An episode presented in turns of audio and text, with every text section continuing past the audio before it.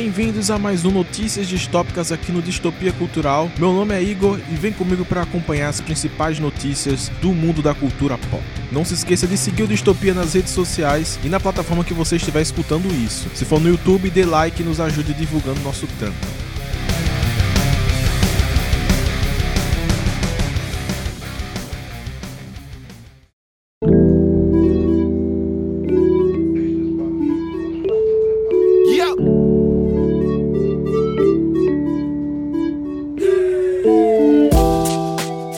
O rapper Machine Gun Kelly vai fazer um HQ. O quadrinho será ligado com o lançamento do novo álbum do rapper e se chama Hotel Diablo. A história fala de um hotel que é uma espécie de purgatório. A HQ tem roteiro, além do rapper de Elliot Rael, Ryan Caddy e artes de Martin Morazo, Almi Carpina e Victor Ibanez. E ela terá 100 páginas e deve ser lançada em junho.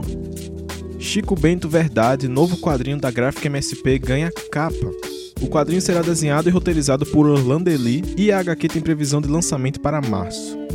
A HBO Brasil anunciou que o HBO Max vai finalmente chegar no Brasil em junho. Os assinantes do HBO Go poderão migrar para o HBO Max sem custo e o HBO Go será futuramente descontinuado. O HBO Max reúne um dos maiores catálogos de atualidade com todas as produções do guarda-chuva da Warner, mas o que chama mais atenção para o catálogo é a quantidade de material exclusivo que não fica atrás do Disney Plus.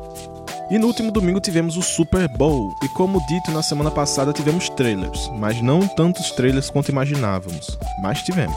Dentre os trailers vimos o de Velozes e Furiosos 9, que mostra, obviamente, carros e perseguições, o personagem do John Cena e o Han que está de volta na série. Anônimo, o filme do Bob Odenkirk, o Saul de Breaking Bad, e o trailer mostra muita ação com pequenas piadas, parece que vai ser bem legal. O filme estreia em 2 de abril. Raya e o Último Dragão ganhou um trailer muito parecido com os outros que já vimos, então nada demais. O filme estreia em 5 de março.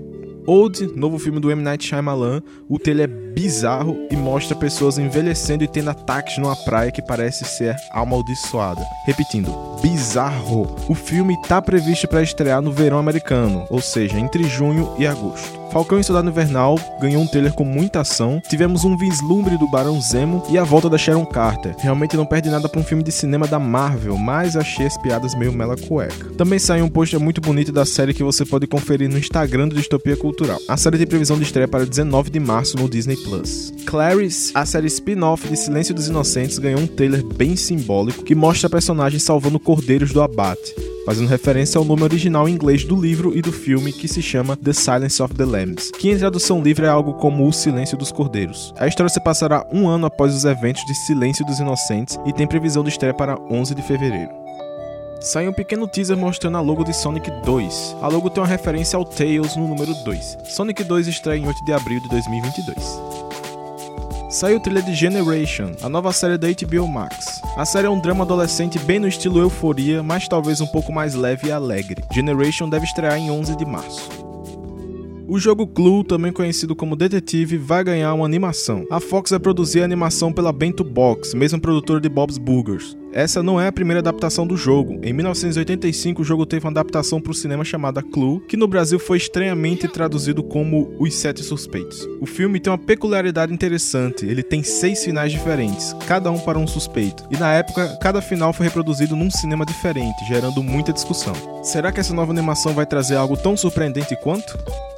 O filme de Tom e Jerry tem Tom Cavalcante e Ratinho como representantes do filme no Brasil. O humorista e o apresentador postaram em suas redes sociais imagens com Tom e o Jerry. Tom e Jerry estreia no Brasil em 18 de fevereiro.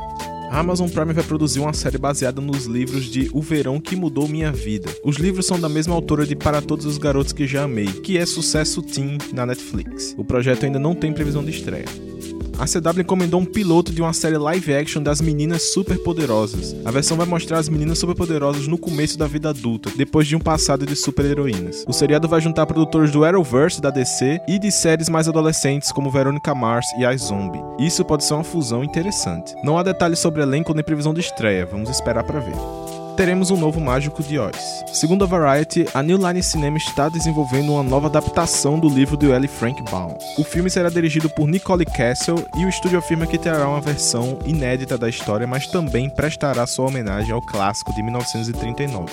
O Mágico de Oz ainda não tem previsão de estreia.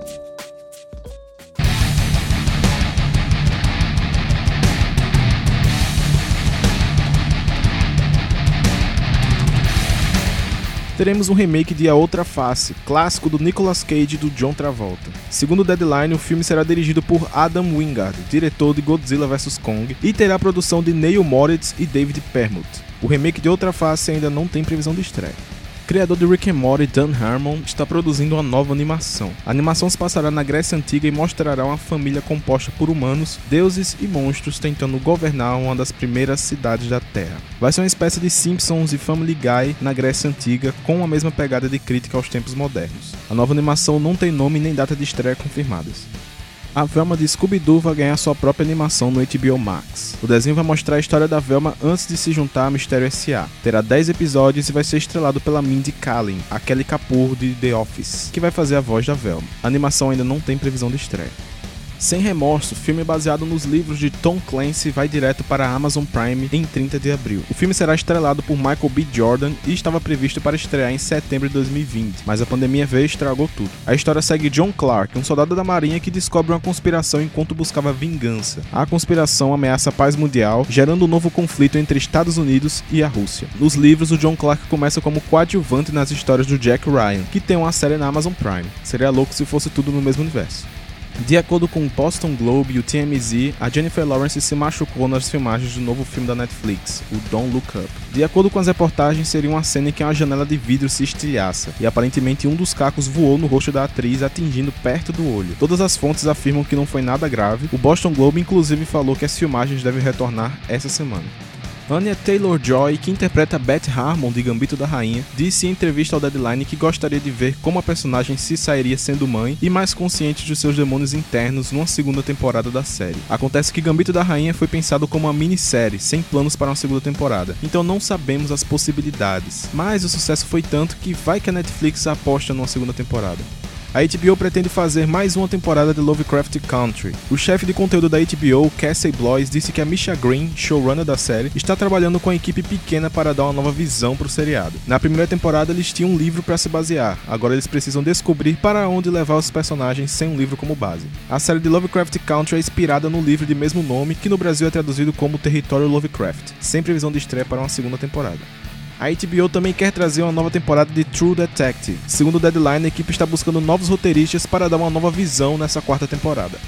O filme de Dungeons and Dragons, também conhecido como Caverna do Dragão, recebe Michelle Rodrigues e Justice Smith para o elenco. O filme também terá Chris Pine, que já havia sido confirmado antes. Ainda não sabemos qual o papel de nenhum deles. O filme de Caverna do Dragão tem previsão de estreia para maio de 2022. Novos nomes entram para o elenco de House of the Dragon, nova série derivada de Game of Thrones. His e fãs será Otto Hightower, a mão do rei. Steve Toussaint será o Lorde da Casa Velaryon. Eve Best será Rhaenys Targaryen ou Rhaenys Velaryon, conhecida como a rainha que nunca foi. Sonoya Mizuno será Missaria, aliada próxima de Daemon Targaryen. A série se passará séculos antes dos eventos de Game of Thrones e vai mostrar o auge do reinado Targaryen em Westeros. A série não tem previsão de estreia, mas pelas datas de filmagem deve sair até o final do ano que vem.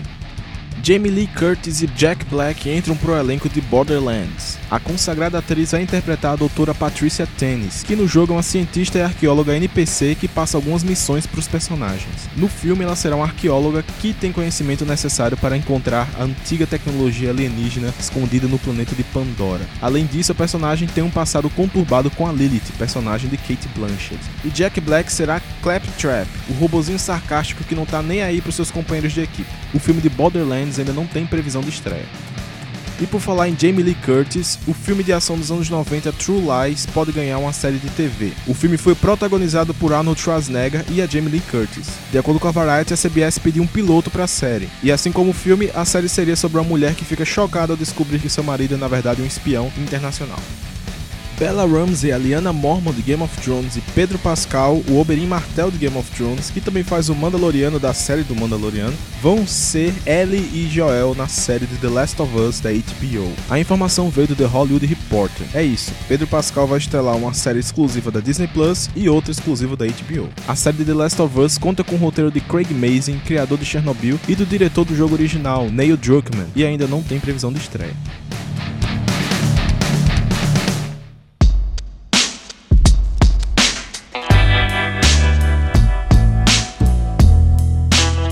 Viggo Mortensen, o Aragorn de Senhor dos Anéis, explica por que recusou o papel de Wolverine. O ator falou em entrevista ao Rap Sad Confused que recebeu a proposta do papel e levou seu filho Henry, que tinha por volta de 10 anos e conhecia de quadrinhos, para a reunião com o diretor Brian Singer. Ele queria o filho perto porque era um amuleto e queria que o menino aprendesse como era a dinâmica. O garoto, ao ler o roteiro do filme, notou muitas liberdades criativas a respeito do Wolverine, questionando até o diretor Brian Singer, que teve que se dobrar para justificar as mudanças. Na saída da reunião, o menino perguntou se o pai teria o poder de mudar o que ele apontou, e o Vigo falou que não, então não aceitou o papel pelo peso da opinião do moleque. Parece que Ray Fisher ganhou uma força em sua luta contra Joss Whedon. A atriz Charisma Carpenter, que interpreta Cordelia Chase em Buffy a Caça-Vampiros, falou que o diretor Joss Whedon era muito abusivo no set, ameaçando demitir atores, jogando atores contra outros e etc. Depois a atriz Amber Benson, que faz a Tara em Buffy, disse que o ambiente na série era tóxico, que tem muitos danos que foram feitos e muitos deles ainda estão processando esses machucados 20 anos depois. Ambas as atrizes declararam apoio direto ao Ray Fisher. Mais tarde, a protagonista de Buffy Buffy, a Sarah Michelle Gellar, disse que adora seu nome sendo associado a Buffy, mas não quer ele associado ao Joss Whedon. Então não vai fazer declarações no momento, mas que apoia todos os sobreviventes de abuso e está orgulhosa deles falarem. O Ray Fisher, que interpreta o Cyborg em Liga da Justiça, começou essa luta porque ele afirma que o diretor foi extremamente abusivo nas refilmagens do Liga da Justiça e que isso não pode ficar impune. Ao ser perguntado sobre a possibilidade de um spin-off de The Walking Dead só pro Negan, Jeffrey Dean Morgan falou que existem muitas possibilidades remotas, então veremos. A conversa rolou no Twitter e mesmo sendo a chance remota, ainda é uma chance. E por falar em The Walking Dead, a 11 e última temporada de The Walking Dead já começou a ser gravada. A informação veio da conta oficial da série no Twitter. A última temporada de The Walking Dead deve estrear no fim desse ano, lembrando que os episódios extras da décima temporada começam a sair em 28 de fevereiro. A oitava temporada de Brooklyn Nine-Nine será a última, e essa temporada deve sair entre 2021 e 2022 e terá apenas 10 episódios. A informação foi divulgada pela NBC. Segundo o produtor Dan Gore, a pandemia será abordada nessa última temporada, assim como os protestos do Black Lives Matter. Essa é a segunda vez que a série é cancelada. Ela havia sido cancelada em 2018, mas foi salva pela NBC, e agora parece que a série vai de vez. Agora uma notícia meio triste. Depois de tirar o selo Fox de todos os canais, agora a Disney fechou a Blue Sky Studios. O estúdio de animação foi responsável por trazer Era do Gelo, Rio, Snoopy e o magnífico Robôs para as telonas. Segundo Deadline, o fechamento foi devido à crise financeira causada pelo coronavírus. O último filme do estúdio foi Um Espião Animal de 2019. Isso também não quer dizer que as franquias da empresa acabaram. Elas todas agora fazem parte da Disney Animation. Existe até um novo filme de Era do Gelo previsto para 2020 2022. Mas agora é provável que essas animações não sejam mais feitas pelas mãos que consagraram essas franquias.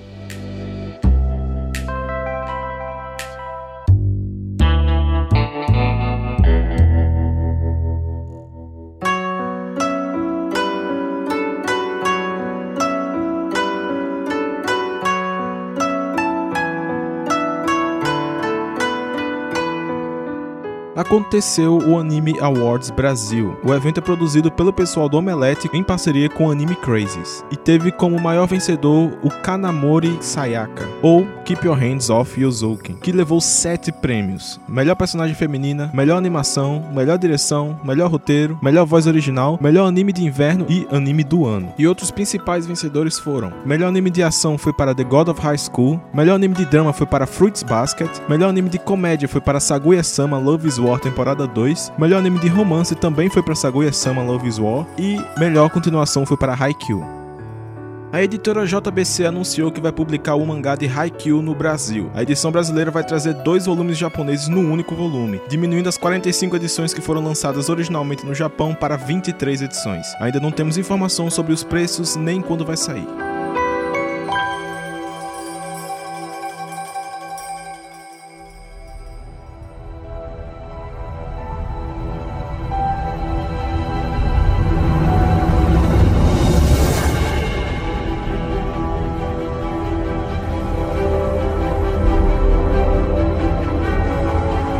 X-Corp, novo quadrinho do universo X-Men. O quadrinho vai mostrar a empresa que atua como a principal força econômica de Krakoa. Arcanjo, Monet, a Suplício, e Jamie Madrox, o Homem Múltiplo, serão protagonistas dessa revista. Já foi publicado na internet a capa e uma página de preview da revista que tem roteiros do Tiny Howard e artes do Alberto Foch.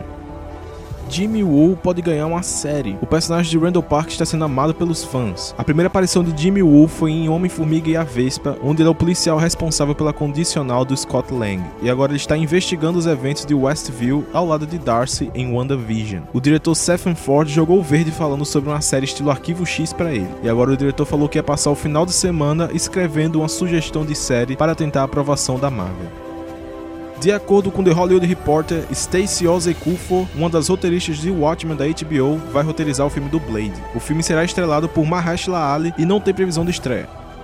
Tessa Thompson e Dave Bautista chegaram nos sets de filmagem de Thor Love and Thunder. Os dois atores publicaram isso em suas redes sociais. Em entrevista ao Esquire, Tom Holland falou que não haverá outros Homem-Aranha em Homem-Aranha 3. Depois de milhões de memes zoando que o filme teria 750 mil personagens, o cara vai lá e diz que não tem nenhum. Na entrevista, ele disse que eles não aparecem nesse filme, a não ser que tenham conseguido esconder essa informação dele, e acha que seria um segredo grande demais para se manter. E ele afirmou que será somente uma continuação de Homem-Aranha Longe de Casa. E como o filme seria o mais ambicioso filme solo de super-herói, como o ator disse na semana passada, se for só uma continuação de Longe de casa. Os rumores de retorno de Tobey Maguire e Andrew Garfield nos papéis de Homem-Aranha apareceram depois da confirmação de Jamie Foxx como Electro e o retorno de Alfred Molina. Nos filmes antigos, Jamie Foxx foi Electro em o espetacular Homem-Aranha 2 e Alfred Molina foi o Dr. Octopus em Homem-Aranha 2. E olha, sinceramente, a quantidade de rumores e rumores confiáveis que afirmam a volta dos Homem-Aranha são muitos, de muitas fontes boas que sempre acertam. Eu ouso dizer que o menino Tom Holland pode estar tentando dar um migué na gente, um rolé pra gente se surpreender depois. Inclusive, muitos jornalistas afirmam que essa é provável explicação, de que o ator só esteja tentando fazer seu papel de proteger a integridade do filme. A jornalista Grace Randolph, que como já disse em programas anteriores, ela acerta sempre em muitos rumores, e ela é uma das principais fontes de rumores de Homem-Aranha 3. Ele afirmou que era melhor o Tom Holland ter desviado do assunto ou simplesmente ter falado sem comentários, porque isso de ficar mentindo a respeito de filmes não gera uma boa visão. Como aconteceu com a Tatiana Maslany, que desmentiu ser a mulher Hulk até o último segundo e depois ser confirmada no Investors Day da Disney como mulher Hulk. Essas mentiras fazem com que ninguém mais acredite no que sai da boca do ator, mesmo que ele esteja tentando defender a integridade do filme. Graças a essas negações de Tatiane, ninguém confia, por exemplo, nas negações do Chris Evans nos rumores que surgiram de que ele voltaria a interpretar o Capitão América. Enfim, as fontes afirmam que pelo menos Andrew Garfield estaria com certeza lá. E agora há pouco, Grace Randolph recebeu informações de que Tobey Maguire fechou o contrato e já está filmando suas cenas no filme. Homem-Aranha 3 tem previsão de estreia para 17 de dezembro.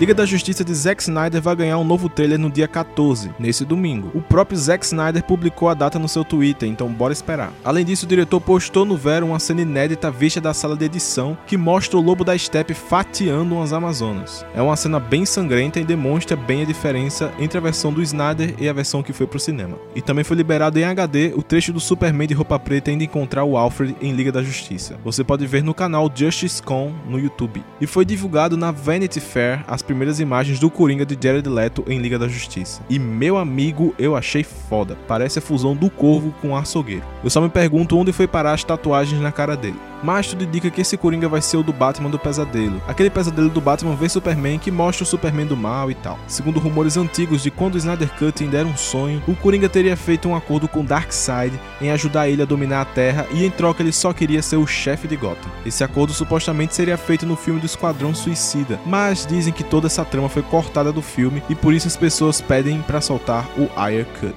A Liga da Justiça de Zack Snyder tem previsão de estreia para 18 de março. Casey Bloys, chefe de conteúdo da HBO, afirma que a série do Pacificador, comandada por James Gunn e estrelada por John Cena, deve estrear em janeiro de 2022. Essa informação foi confirmada pelo próprio James Gunn no Twitter.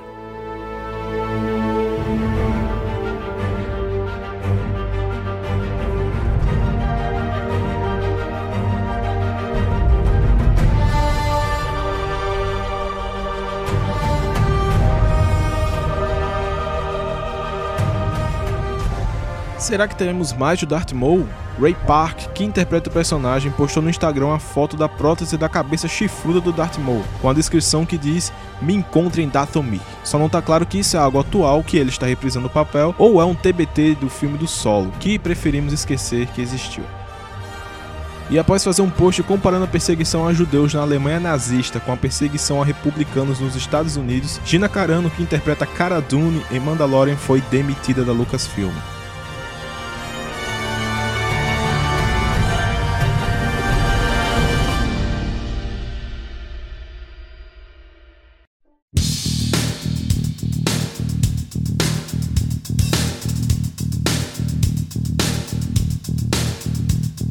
Muito obrigado por escutar mais um Notícias Distópicas aqui no Distopia Cultural. Não se esqueçam de compartilhar, curtir, seguir, se inscrever, tudo que você puder fazer para ajudar a gente. E lembrando que segunda-feira tem Notícias Distópicas Games com o Thiago e não percam. Valeu!